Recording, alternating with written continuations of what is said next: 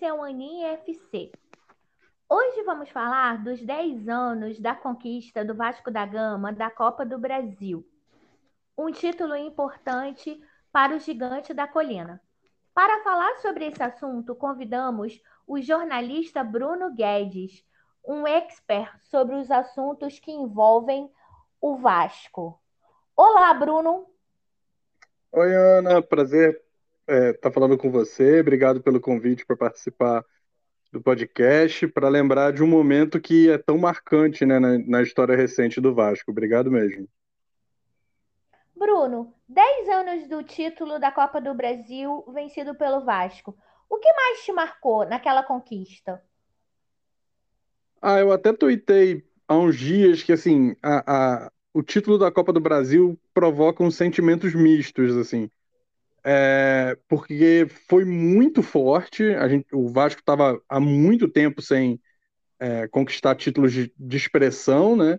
Vinha desde a Mercosul sem ganhar um, um, um campeonato grande e ganha aquela Copa do Brasil de forma até surpreendente, porque no mesmo ano o Vasco tinha começado o Campeonato Carioca com quatro derrotas seguidas, era o pior início de Campeonato Carioca da história do Vasco. Se você olhasse aquele início de ano e falasse que no fim daquele ano o Vasco teria sido rebaixado, é, ninguém ia se surpreender. E aí tem a troca de comando, sai o Gaúcho e entra o Ricardo Gomes.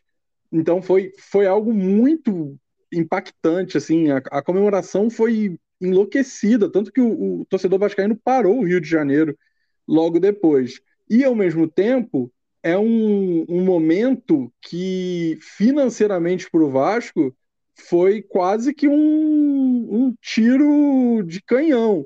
O Vasco ah, é, criou uma dívida muito grande para sair daquele buraco do início do ano, que contrata Diego Souza, contrata Alexandro, começa a gastar mais do que poderia gastar naquele momento, e dívidas que foram ficando ao longo dos anos. O Vasco seguiu gastando mais do que podia durante muitos anos. Então foi também um momento de que a gente olha para trás e fala assim, foi um título que custou muito caro para o Vasco. Então assim, tem esses dois lados, da alegria, mas também de, um, de uma certa uma certa depressão de saber de, da, da, de, de onde o Vasco se encontra hoje. Quando o Vasco voltará a ganhar títulos de maior expressão? Há essa esperança, essa expectativa? Futebol é uma coisa muito louca, né? É... Pode ser que o Vasco ganhe a Copa do Brasil desse ano, assim, é, é pouco provável, assim. É, é, eu não apostaria nem um centavo nisso, mas é futebol, então assim pode ser que ganhe.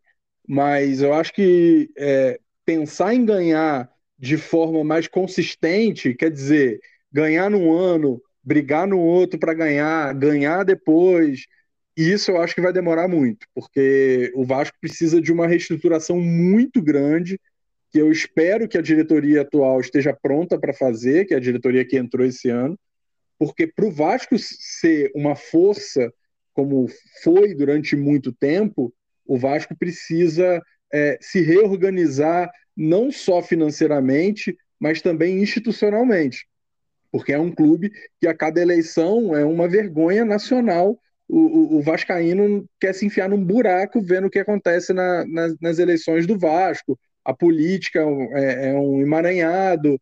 Então, assim, o Vasco precisa mexer em muita coisa para poder voltar a ser um time que brigue por títulos, que é, é, é esse o ponto. Ganhar é uma consequência, em algum momento você acaba ganhando. Mas assim, o Vasco precisa voltar a brigar por títulos e isso parece estar bem longe ainda. O torcedor do Vasco pode ter esperanças de dias melhores? O Vasco pode se tornar uma portuguesa? Porque a decadência é muito grande, né? Ganhou esse título, depois ganhou algum, um ou dois cariocas, se não me engano, mas a impressão que a gente tem é que o time desce ladeira abaixo, né?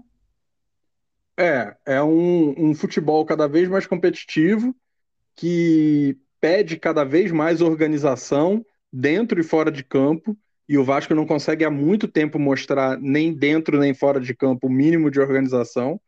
É, é um temor de muita gente, de uma parcela muito grande de que aconteça isso, do Vasco virar um, um, um time que, que, que se equipare a uma portuguesa da vida, e hoje a gente já olhar para o que é o Flamengo no Rio, o Vasco já está muito distante.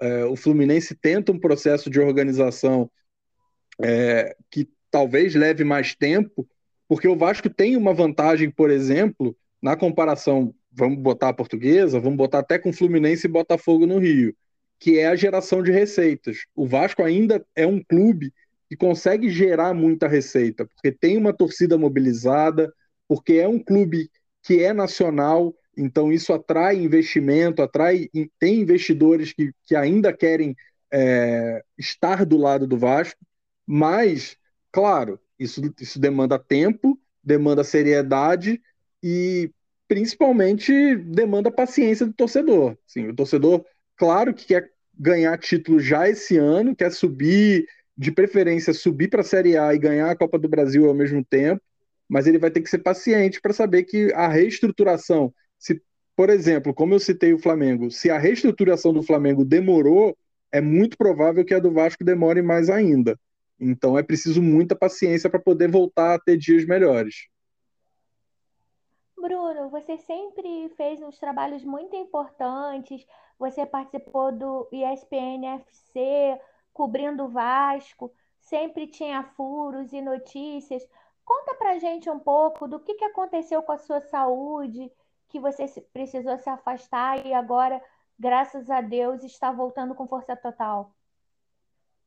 É, assim, eu, eu, assim, eu falo muito que minha carreira jornalística tem alguma relevância, que não é muita, por causa do Vasco, né? Porque teve o, o SPNFC, que era um projeto de blog de torcedor, mas que eu tinha liberdade para atuar como jornalista.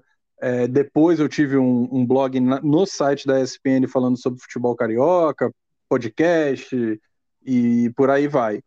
Participava é... dos programas, né?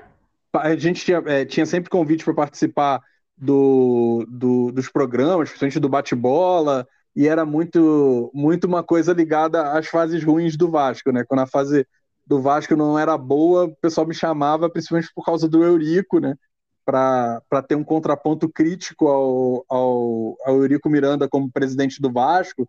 Isso é lá por 2014, 2015, 2016, quando ele começa a voltar ganhando a eleição e depois volta a ser presidente.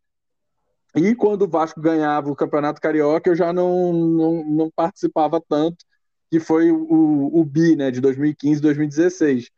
É, mas participava e, e, sempre fui muito consultado por eles para, é, como é uma emissora paulista, é uma emissora que tem pouca gente é, trabalhando aqui no Rio sempre, eu era muito consultado, muito é, e, e, assim, chegou num ponto legal de ter reconhecimento de colegas jornalistas de peso, assim, de falar, pô, leio teu blog, é legal, e eu ficava muito feliz.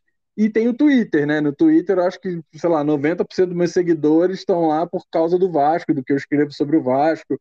Não consigo, é, mesmo agora, por exemplo, esse ano, eu, eu acho que eu conto nos dedos os jogos que eu vi do Vasco, mas é, estou sempre lá tentando comentar e estou sempre acompanhando a, a, vida política do Vasco. É algo que me interessa, é algo que, que é uma das prioridades minhas na hora que eu vou é, ver o noticiário do que está acontecendo e, e, e, o Vasco está sempre ali.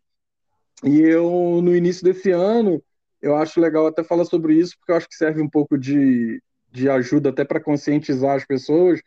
Eu tive várias crises de dor de cabeça, achava que era uma crise de enxaqueca, andei no, indo no hospital, voltava sempre com um remedinho, procurei um neurologista que não me atendeu legal, é, procurei um outro que me mandou fazer exame que não deu nem tempo de buscar, e aí depois eu passou um tempo, eu tive uma piora, acabei vindo para Petrópolis, para casa dos meus pais, e pouco depois passei mal, fui internado, e eu descobri que eu tinha um tumor no cérebro, é, um tumor até grandinho, mas operável, e passei por uma cirurgia, foi, foi retirado 100%, aparentemente o tumor é benigno, e tá tudo bem, minha recuperação tá ótima, sigo aqui na casa dos meus pais mais para para ter um suporte, meu filho está aqui também, aí Daqui eu acompanho o noticiário do Vasco, só, não, só evito me estressar muito com o Vasco, que não está sendo muito fácil, mas está tudo bem, já passou, tipo assim, um turbilhão na minha vida em um mês, mas agora está tudo, tudo entrando nos eixos, estou cada vez mais perto da normalidade. Puxa, Bruno, graças a Deus, queria muito te agradecer. Você é um jornalista que eu admiro, sempre acompanho seu trabalho, informações precisas, tanto sobre tática, sobre o Vasco dentro de campo, como fora também, sobre esses bastidores turbulentos da política vascaína. Foi um prazer te entrevistar aqui. Até o próximo podcast.